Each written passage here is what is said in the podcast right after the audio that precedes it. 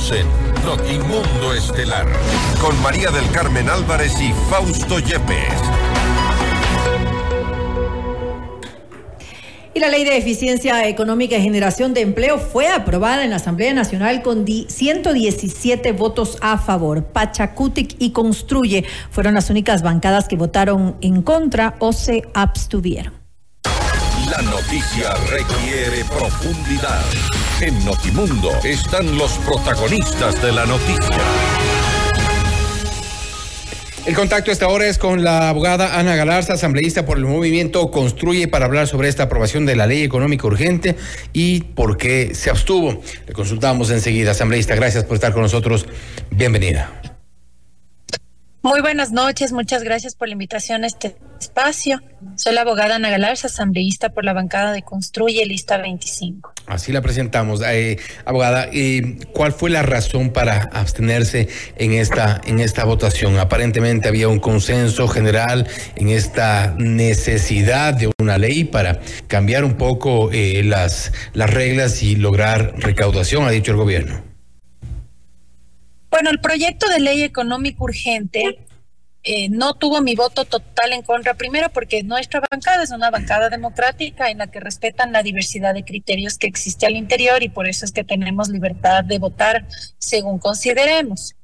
En la mesa eh, de la Comisión Permanente Especializada que se trató el proyecto de ley económico urgente, yo presenté varias observaciones y la gran mayoría de mis observaciones fue acogida, por eso es que yo no podía votar en contra. Sin embargo, de ello, en la ley, en una transitoria, se aprobó hoy, no con mi voto desde luego, que el Estado no se ve en la obligación de ponerse al día con la deuda que tiene con el IES. Eso evidentemente pone en grave riesgo el Fondo de Pensiones Jubilares, porque no nos olvidemos que el mayor tenedor de bonos soberanos eh, del Estado ecuatoriano es el IES. Y con la ley, como se aprobó hoy, lo que permitieron es que el Estado ecuatoriano se haga el loco con la deuda que tiene con el IS.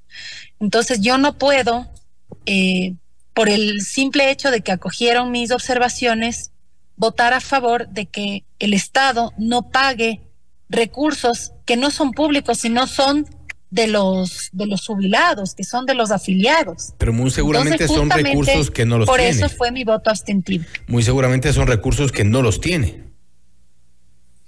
Bueno, aquí hay que entender que si no tienen dinero para pedir prestado, sobre todo a un sector eh, que no es un sector público, estamos hablando que los trabajadores son los que pagan mensualmente para poder tener una jubilación digna, el Estado ecuatoriano no puede decir, denme dinero de los afiliados, yo les pagaré y después decir, no, no tengo plata, no les voy a pagar. Eso no está bien. No puede ser que el IE siempre sea el chanchito, la caja chica, donde meten la mano siempre que se farrean la plata, porque si ahora le falta plata al Estado ecuatoriano es por la irresponsabilidad de la clase política, que no me parece justo que tengan que ser los jubilados los que tengan que pagar ese tema, ¿no? Entonces, no nos olvidemos que hace unos días el correísmo estaba criticando duramente la ley que hoy votó a favor. ¿Y saben por qué votó a favor? Porque este jueves se vota en el Pleno de la Asamblea Nacional el que se permita que se vincule al ex vicepresidente Jorge Glass eh, por un tema de peculado en la reconstrucción de Manabí. Y hoy, por ejemplo, pidió eh, licencia el presidente de la Asamblea, Henry Kronfle, y le encargó a Viviana Veloz que dirija esa sesión. Votaron justamente el correísmo a favor a cambio de que se permita la impunidad de Jorge Glass desde la Asamblea Nacional en el tema de los delitos que se cometieron en la reconstrucción de Manabí. Entonces, no es que parezca tan ley, tan buena la ley porque el correísmo votó a favor. No, no, no. Los votos a favor del correísmo